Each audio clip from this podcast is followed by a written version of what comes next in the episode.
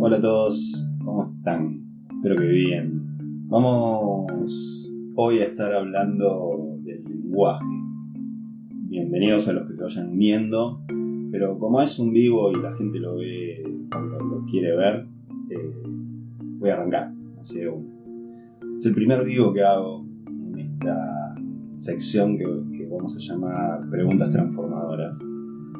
Y la idea de espacio es poder hacernos algunas preguntas que resulten significativas para cada uno de nosotros. Por lo menos esa es la pretensión, cada uno le dará el significado y el valor que quiera a este espacio. Eh, esta semana, el, lunes hice un post con una pregunta que era ¿tu lenguaje define tu mundo? Y un poco de eso vamos a estar conversando. Sigo a los que se van uniendo, bienvenidos a todos. Bueno, ya expliqué que lo voy a desde el principio a entender que yo arranco y después se suman. Y si llego a leer y pasan esos milagros, quizás interactuemos un poco. Pero la idea no es tanto interactuar en el vivo, sino más bien interactuar en el espacio de reflexión personal de cada uno. Y este espacio no tiene como objetivo, o por lo menos no es mi objetivo, ser un espacio demasiado intelectual o profundamente filosófico. No es por ahí. Tiene más que ver con poder preguntarnos nosotros mismos algunas cuestiones que a veces no nos detenemos a reflexionar. Y la idea es que, lo hagamos. La invitación es hacerlo. Cada uno decidirá qué quiere hacer con estas preguntas. Esta vez vamos a estar hablando del lenguaje y vamos a estar hablando de si realmente define tu mundo. Y esta es una discusión sumamente antigua. No, no es una inquietud mía. Hace mucho tiempo nos venimos preguntando los filósofos, los lingüistas, vienen preguntándose cuál es el impacto del lenguaje en nuestra experiencia de la realidad. ¿no? Si es que nosotros describimos las cosas como son o, o si al describirlas las creamos. Pero no quiero ir tanto por ese lado. De hecho, la pregunta es si el lenguaje define tu mundo, no la realidad.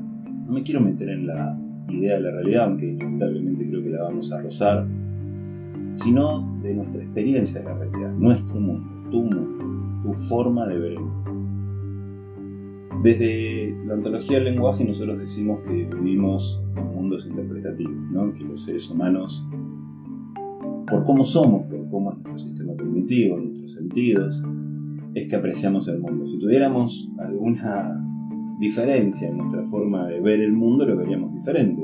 No por cómo el mundo es, sino por cómo es nuestro sistema óptico. Y, y el lenguaje juega un rol central ahí, ¿no? Porque también a partir de cómo hablamos y de las cosas que creemos y de cómo pensamos, es que estamos de alguna manera interpretando ese mundo y creyendo que nuestra experiencia del mundo es el mundo en sí. A mí siempre me gusta decir que mis hijos son los más lindos del mundo. Cuando lo digo esto en una sala con gente, la gente me mira y al principio se le pone la cara contenta, diciendo cómo quiere a sus hijos, e inmediatamente, el segundo después, me miran como desconfiando y me dicen, no, no, pará, mis hijos son los más lindos. Pero a mí me pasa que cuando yo veo a mis hijos, los veo como los más lindos del mundo. ¿Y por qué los veo tan bellos? Yo, si parara un segundo y los mirara y los comparara con otras indicadores de belleza que no sean mi experiencia de mis hijos, probablemente no diría que son los más lindos del mundo. Digo, no sé, comparo Brad Pitt con mis hijos y quizás Brad Pitt me parezca un poco más fachero que ellos. Pero en mi experiencia, en mi mundo, ellos no dejan de ser los más bellos. Como no lo son los hijos de cada una de esas personas que está sentada en la sala y que me dicen, no, no, mis hijos son los más. ¿Qué es lo que hace que yo vea a mis hijos como los más lindos del mundo? A mi esposa como la más hermosa y la mejor mujer de todas. Yo creo que en gran parte eso está condicionado por cómo hablamos, por cómo yo me refiero a ellos, por la historia que me cuento de mi paternidad, de mis hijos, de mi noviazgo, de mi matrimonio, de mi relación con mi mujer. De mi trabajo, yo creo que mi trabajo es el mejor trabajo del mundo, siempre digo que no trabajo, que disfruto. Y eso me hace vivir mi trabajo de una manera particular. Hay otras personas que no tienen esa misma convicción, que su trabajo les es una carga, les es un peso, les es incómodo, les es molesto, Y cuando cuentan ese cuento, llegan a su trabajo y viven una experiencia particular, acorde al cuento que se cuenta. En ese mismo trabajo, quizás hay alguien que dice que lo ama profundamente, que es su pasión, su inspiración, su lugar, y va al mismo trabajo, a la misma situación, y la experiencia es otra. Entonces yo creo que en definitiva, si tuviéramos que darle una respuesta rápida a esta pregunta de ¿tu lenguaje define tu mundo? Mi primera percepción es que sí. Mi primera percepción es que sí, que lo hace, que acorde a cómo hablo, voy a estar interpretando el mundo de una manera en particular y teniendo una experiencia del mundo de una manera particular. ¿Cambia esto la realidad? No lo sé. No lo sé ni pretendo saberlo. Hay quienes dicen que sí, hay quienes sostienen que sí. Por ejemplo, hay una investigación reciente sobre la percepción de los colores y en Rusia tienen dos nombres diferentes para los azules claros y los azules eh, oscuros. Golubov y, y Sini creo que es ruso, pero no hablo ruso, así que sepan tener paciencia. Eh, ellos definen estos colores de manera diferente, entonces les es muy fácil distinguir los azules que son más claros dentro de un mismo color de azul de los colores un poco más oscuros. Y los ingleses, por ejemplo, no, solo usan la palabra blue para definir a esos dos diferentes colores o tonos del mismo color. Ahora, a la hora de seleccionar e identificar colores diferentes, pareciera que los rusos son mucho más eficientes que los americanos en esa misma gama de color. ¿Por qué? ¿De dónde sale esa eficiencia? ¿De tener una palabra para distinguirlos? ¿De haberse acostumbrado a distinguirlos? ¿Son realmente diferentes los colores? ¿Los ven diferentes porque los nombran diferentes? Puede ser, puede ser, pero creo que ahí ocurre otra trampa, y es que queremos explicar este fenómeno desde algunos supuestos anteriores.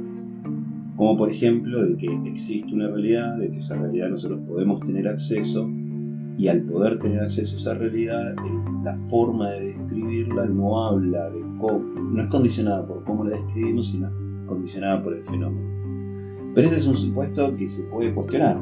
De hecho, yo insisto, creo que es muy difícil para los seres humanos tener una percepción de la realidad, incluso usando instrumentos. ¿eh? ¿Por qué? Porque estamos afectados por nuestro propio sistema nervioso, por nuestra forma de apreciar las cosas. Con el aparato ya somos nosotros y cuando creamos herramientas para medir, esas herramientas también están condicionadas por los supuestos del creador de la herramienta. Cuando yo creo una regla de 10 centímetros, esos 10 centímetros son un parámetro que ya impuse yo dentro de mi lenguaje y lo llamé así. Y claro, mientras haya consenso en las afirmaciones que tenemos, no hay problema. En el consenso pareciera que estamos hablando de la realidad, pero cuando nos corremos de ese consenso es más complejo. Si quieren, métanse en este mundo, pongan ahí en Google cómo el lenguaje define la realidad, hay un montón de, un montón de investigación hecha, es accesible, no es tan difícil llegar, y se van a dar cuenta que hay como polos muy opuestos, y yo creo que todos tienen razón. Los que creen que sí la definen, los que creen que no la definen, pero insisto, no es por ahí por donde quiero llevar esta reflexión, sino quiero llevarla más para el lado de nuestra propia experiencia de la realidad. Y junto con el post de Si tu lenguaje define el mundo, escribí algunas preguntas. Eran, ¿será que tú las leo porque las tengo ahí? ¿Será que tu lenguaje condiciona tu manera de interpretar el mundo? ¿Será que dependiendo de cómo hables es como pensás? Si cambiamos nuestra forma de hablar, ¿podemos cambiar los resultados que tenemos? ¿Qué aspectos de mi lenguaje tengo que repensar para bien vivir.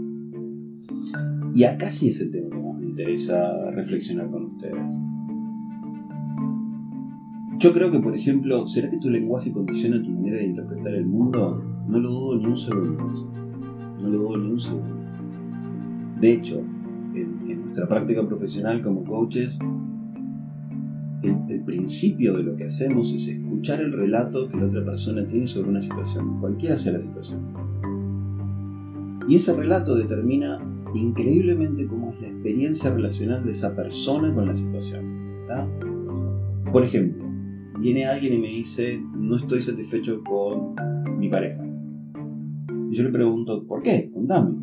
Y, y cuando me empieza a contar el por qué, me cuenta un relato, una historia sobre la forma de relacionarse, sobre sus expectativas, sobre sus incompletudes, sobre los conflictos que aparecen en, esa relación y demás. Y en el transcurso de la charla, gran parte del trabajo de los coaches es seguir indagando, seguir queriendo obtener mayor profundidad en ese relato. Lo que suele aparecer son algunas incoherencias. Eh, como por ejemplo, no sé si incoherencias es la mejor palabra para llamarlo, pero sí aspectos del relato que son fácilmente cuestionables, como por ejemplo las generalizaciones. No porque siempre mi mujer o mi esposo o quien sea, siempre hace tal cosa. Entonces yo como coach, una de las preguntas que puedo hacer es, ¿siempre? ¿Realmente eso es algo que ocurre siempre, todo el tiempo? No, bueno, no ocurre todo el tiempo, también hay otros aspectos. Y cuando no pasa eso, ¿qué pasa? Y lo que pasa es lo opuesto, y lo opuesto suele ser satisfactorio, y entonces la persona ya tiene que poner una balanza, una situación que no le es grata, que no le es agradable, con otra que sí le es grata. Entonces ya no es siempre, es muchas veces, pocas veces, algunas veces. Y solo hacer esa intervención cambia la experiencia de la persona. La persona ya no es esto pasa siempre y por eso sufro todo el tiempo. Es, esto pasa tantas veces, pero hay tantas otras que pasa esto Eso cambia la emoción, cambia la relación, cambia las posibilidades, cambia la forma de imaginar posibles intervenciones en, misma, en la misma situación, cambia todo. Y lo único que cambiamos fue el lenguaje, fue nuestra manera de interpretar el mundo. Si nos ponemos a pensar de cuando hablamos generamos resultados, sí, cuando hablamos generamos resultados, esto es así. Y, y si cambiamos la forma de hablar generamos resultados diferentes, sí, también es así, también es así. Y tiene que ver con lo que decimos. Y cuando decimos, más cuando le decimos a un otro, ese otro es estimulado por lo que nosotros decimos y si encaja en su mundo de expectativas, si por ejemplo confía en vos, en el relato que le estás contando, su respuesta puede cambiar. Ayer me pasó por, una situación familiar que tuvimos que ir a un sanatorio, ¿no? Y en el sanatorio había una persona que quiero mucho esperando cuando llegamos a la puerta del hospital no nos dejaron pasar. Dijeron, no, no, solo puede haber un acompañante por persona que esté internada. Y esto era lógico en el contexto que estamos viviendo, pero mi expectativa era otra y mi deseo era otro, porque mi suegra no estaba tan adentro del hospital, estaba apenas en la sala de espera, estaba...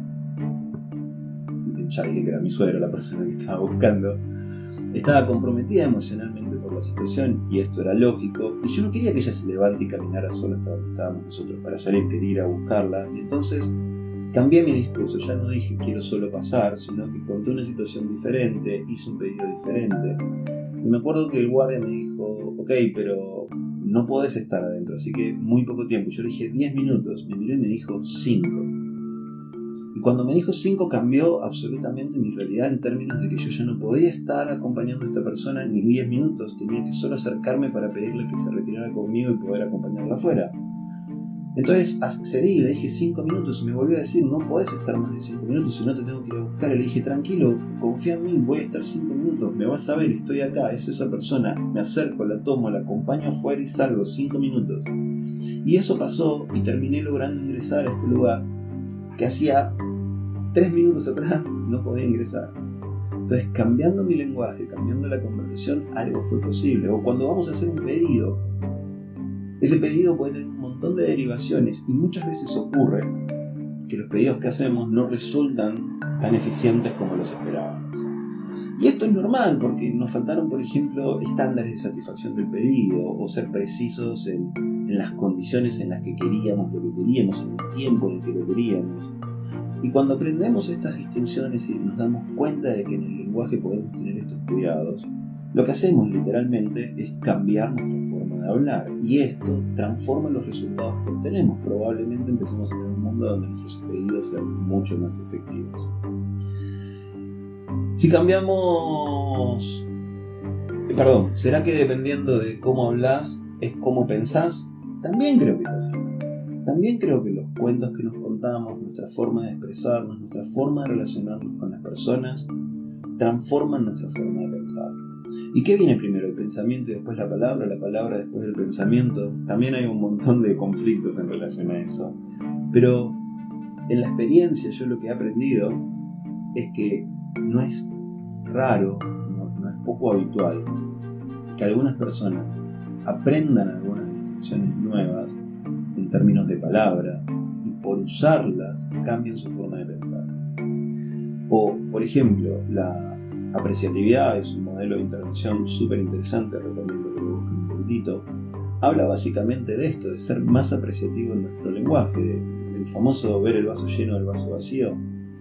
Lo que ocurre es que al empezar a usar palabras más apreciativas, todo nuestro estado emocional se transforma, nuestra forma de ver el mundo se transforma, dejamos de ver quizás aquellas cosas que nos disgustan tanto del mismo espacio empezamos a resaltar las que son más interesantes. En el mundo organizacional es muy efectivo esta dinámica de apreciatividad.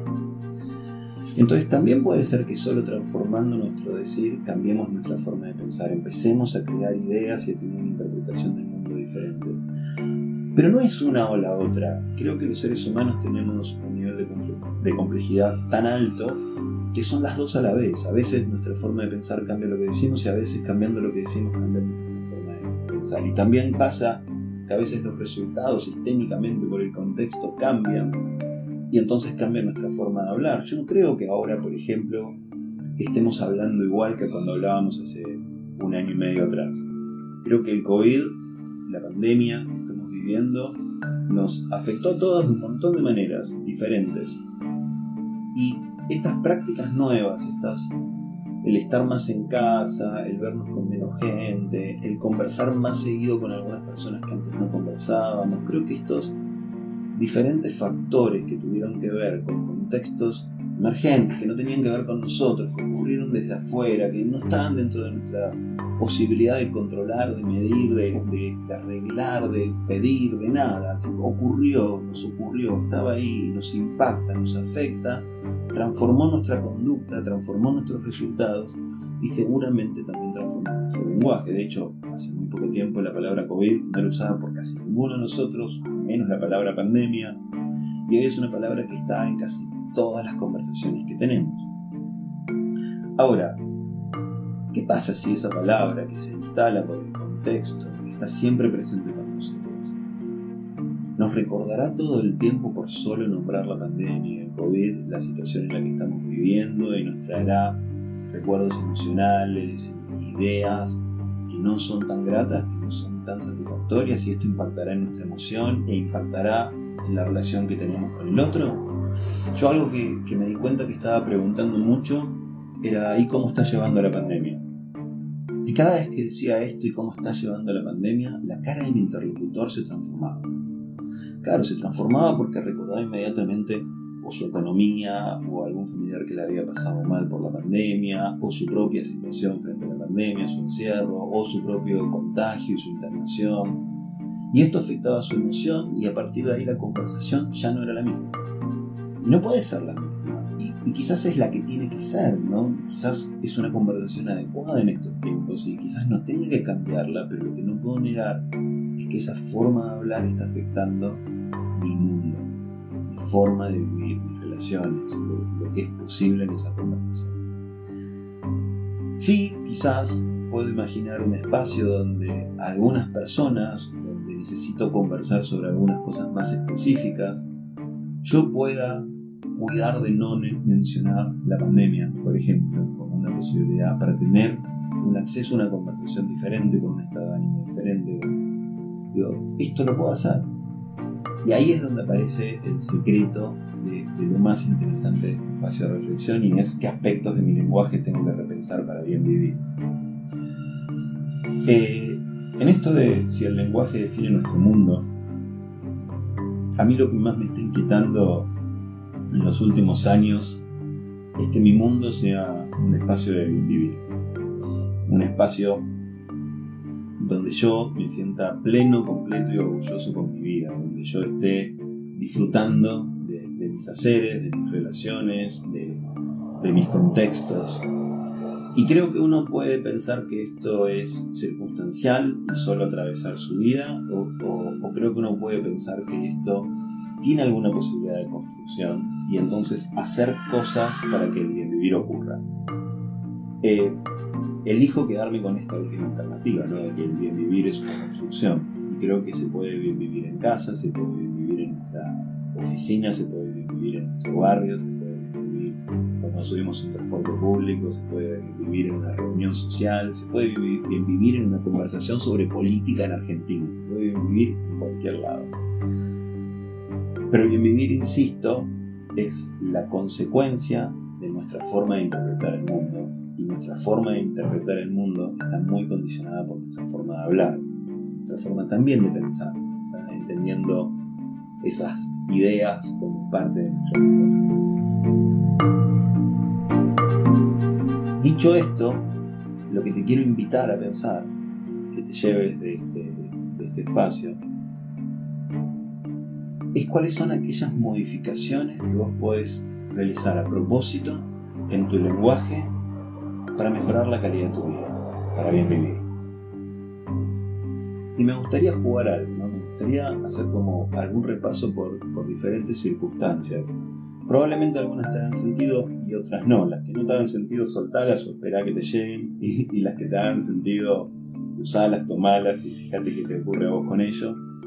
Y si hay algunas que yo no nombro y a vos te son significativas, inventalas, nutrido por, las ideas que surjan acá. Si yo me miro a mí, entiendo que el, primer espacio con el que yo converso es sobre mí Indefectiblemente, ¿no? Cuando me despierto a la mañana, algún registro tengo sobre cómo me despierto, cómo estoy, las cosas que tengo que hacer, lo que quiero, lo que no me gusta, cómo dormí, quizás me lo que soñé, esa conversación conmigo mismo está presente todo el tiempo, en, lo que hago, en este vivo. Cuando estaba acomodando la cámara para ver dónde la ponía, miré y dije a ver cómo quedo, estoy bien, barbudo.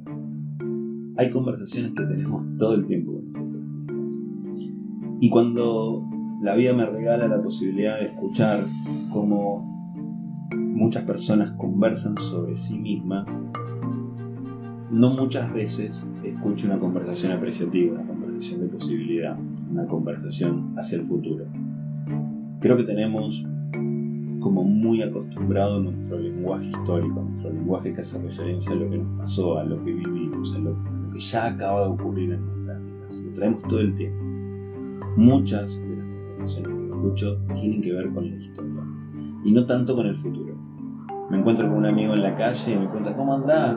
cómo va tu vida, no hacia dónde va tu vida, no qué querés lograr, sino cómo te fue, a dónde te fuiste de vacaciones, cómo está tu trabajo, no cómo va a estar tu trabajo. Las preguntas racionales para nosotros, las preguntas típicas, las que estamos acostumbrados a hacer, son orientadas al pasado.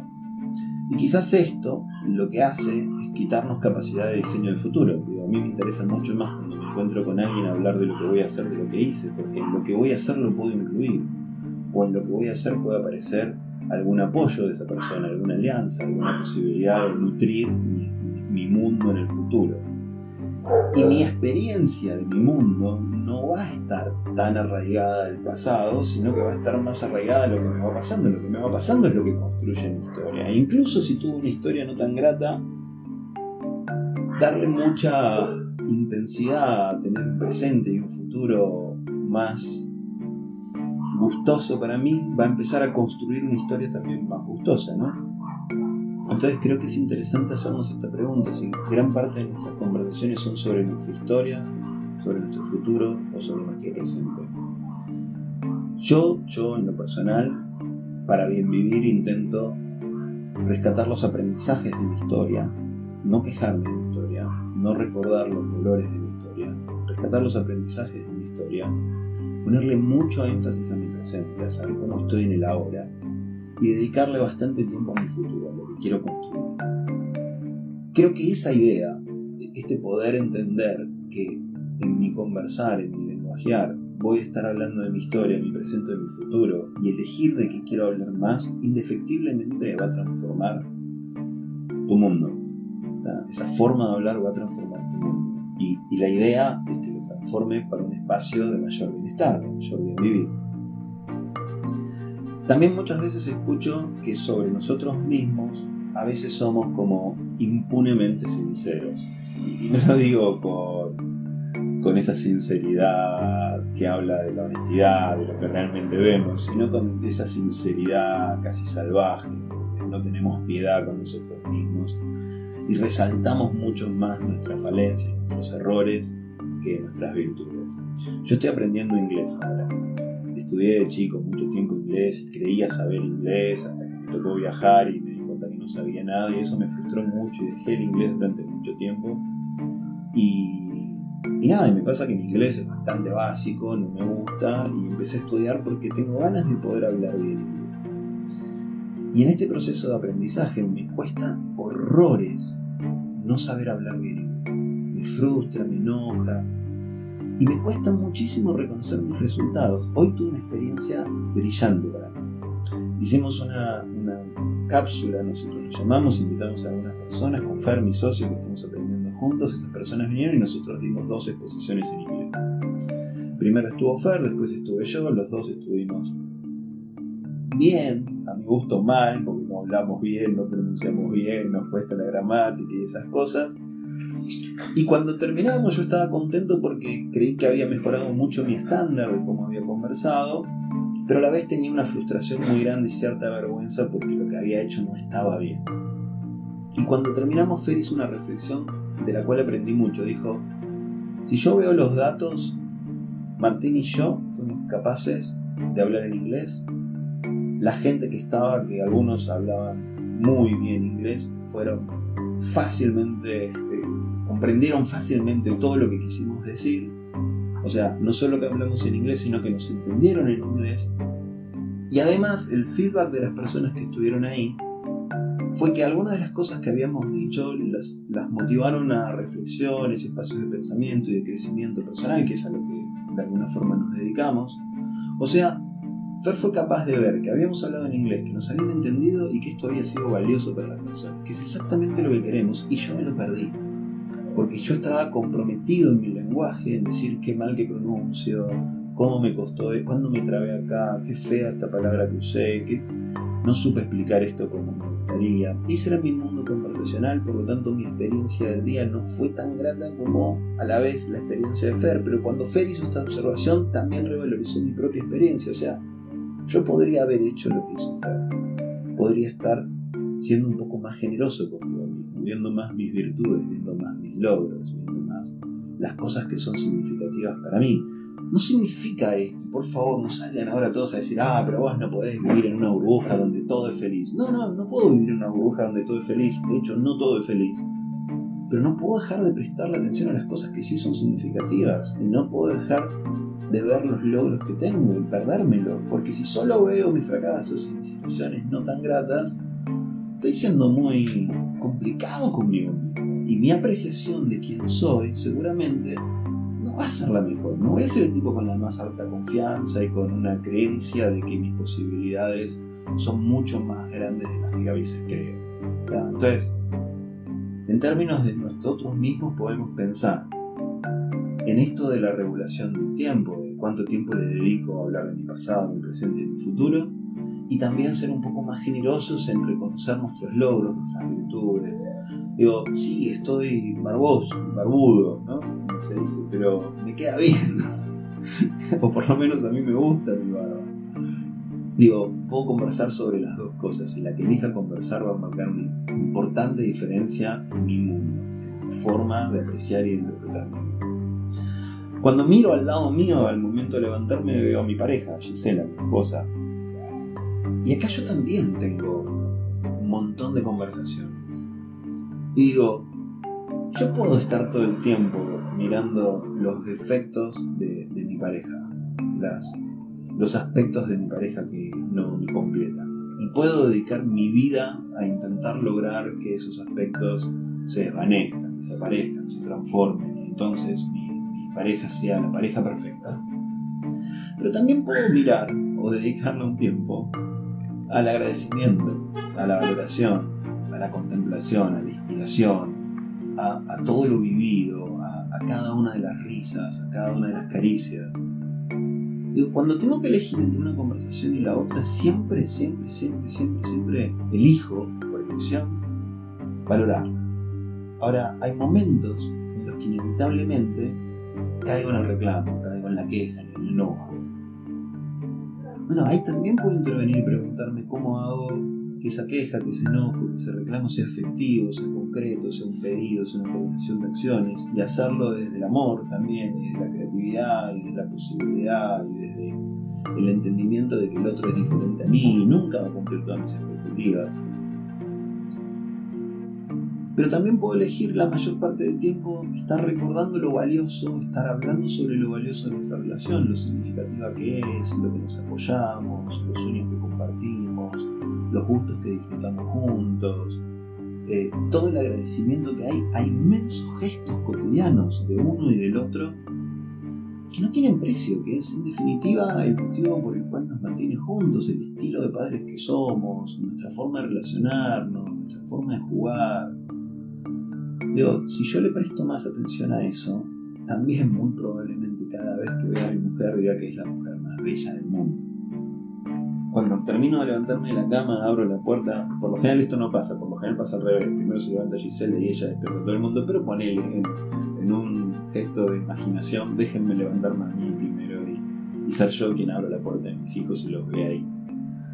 Están mis hijos, ¿no? Estoy yo, está mi esposa, mi relación, o mi pareja, o quien sea, y están tus hijos o esas personas cercanas que viven con vos, o, o tu vecino, llevarlo lo más lejos o lo más cerca que puedas, la metáfora pero son esos otros donde la relación ya es diferente, donde yo, por ejemplo, todo el tiempo pienso cuándo va a llegar el momento en que mis hijos decidan desprenderse de nuestras vidas y, crear sus propias vidas, que nosotros seamos unos visitantes en sus vidas.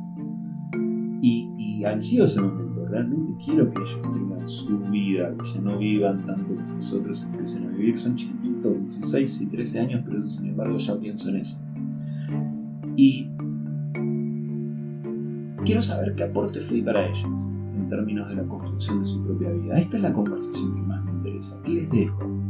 El haber nacido en mi casa, el haber nacido del amor de yo, Gisela, Gisela y yo, el, haber sido hijos nuestros, ¿qué les provocó? ¿Qué les generó? ¿Qué mundos conversacionales le abrí? ¿Qué preguntas les hice? ¿Qué declaraciones hice? Yo tengo mucha preocupación por eso. A mí me interesa mucho que mis hijos cuando se alejen de nosotros y tengan su propia vida, recuerden conversaciones que les sirvan. Las conversaciones que les sirven, para mí, la más importante es que son dos personas absolutamente amadas, absolutamente amadas, respetadas y legítimas. Toda mi vida quise conversar con ellos desde ese lugar, que ellos supieran que lo que decían siempre estaba bien, no había cosas malas, había cosas que podían no ser esperadas por mí, que podían no ser tan eficientes para ellos, que yo podía tener una, opinión, pero que la decisión tenía que recaer en ellos en términos de cómo ellos se querían relacionar con. Y mi trabajo era solo observarles las sensaciones que yo iba teniendo de su vivir y abrirles espacios de creatividad, de preguntas, de búsqueda, de de construcción, de poder expresarse, de poder decir lo que les pasa, de conocer sus emociones, de aprender a jugar, de divertirse. Esas fueron las conversaciones que más estuvieron presentes en mi relación con mis hijos. Porque creo que el lenguaje define el mundo. Porque creo firmemente eso. Entonces era importante definir mi mundo, el de mi esposa y el de mis hijos. Porque a partir de esa consolidación del mundo familiar, empezaba a aparecer el mundo. Y en el mundo aparecen nuestros otros familiares, con los cuales con muchos tengo grandes deudas. Como toda familia, digo, todos hemos tenido nuestros líos familiares y, nuestras dificultades relacionadas con nuestras familias más cercanas. Pero también en, en, mi búsqueda personal he intentado ser auténtico, he intentado respetar a todos, incluso las diferencias. Y y más allá de esa familia aparecen mis relaciones más cercanas, que son las elegidas, no las familiares. en este caso puedo nombrar a Fer, mi socio, amigo, compadre, eh, colega, cómplice, todo. Eh, nada, es ¿de qué hablo con Fer? ¿Para, ¿Para qué elijo esas relaciones que tengo? ¿Como un apoyo para quejarme del resto de la vida? ¿O como una posibilidad donde la creatividad, la diversión, el futuro, las posibilidades, el apoyo, la contención estén siempre presentes. Si nos vamos un poco más lejos, nos podemos encontrar con nosotros, con los que no conocemos. aquellos incluso que a veces hacen cosas que no están tan buenas. Y a mí muchas veces mi, señora, mis hijos o, gente que me conoce dice, vos sos más bueno, siempre, pensando el, lado bueno de las cosas, ¿no? Este lo hizo mal, yo quizás se equivocó, quizás... Me interesa vivir en un mundo donde las diferencias no sean confrontaciones, donde las diferencias sean espacios de, para una necesidad de construir y colaborar en, una coordinación donde los dos podamos hacer diferentes, pero sin invadirnos, sin afectarnos, sin complicarnos, lo cual es extremadamente difícil, lo sé. Pero no quiero pensar que hay gente mala, quiero pensar y elijo pensar, y así me converso, que hay gente diferente, con diferentes valores, con diferentes elecciones, con diferentes expectativas de lo que es vivir. Y, en esto muchas veces hay conflictos muy grandes, muy grandes.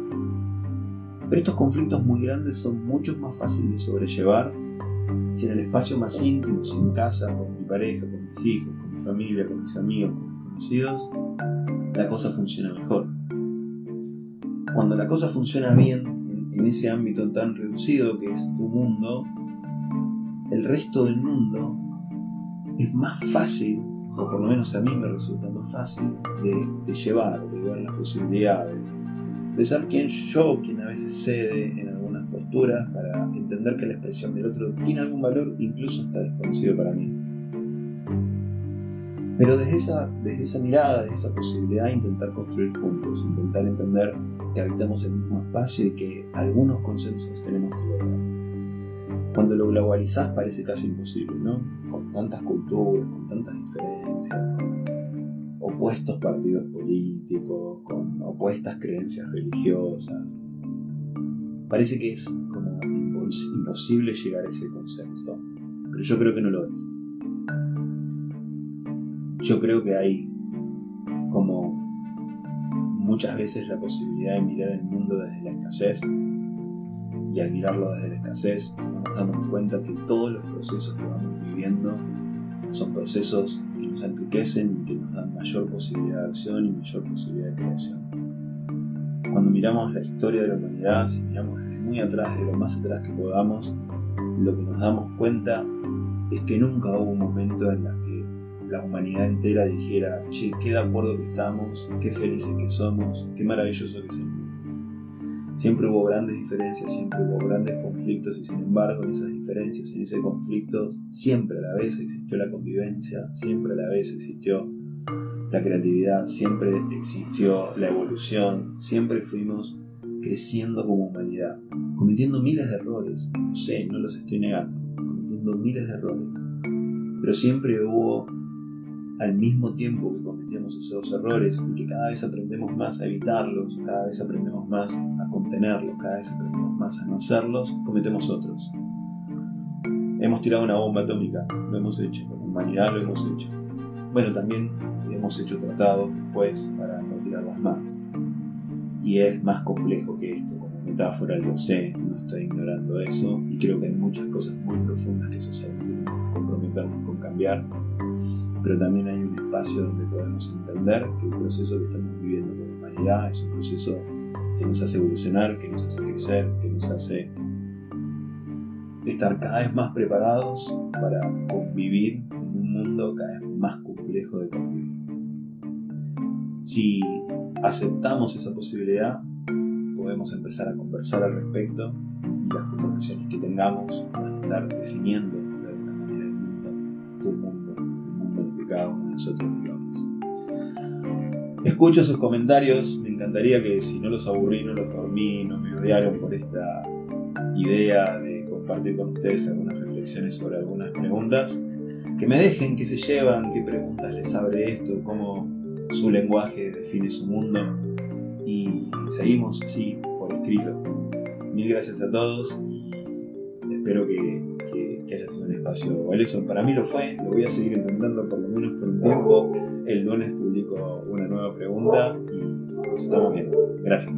Chao. Chao a todos.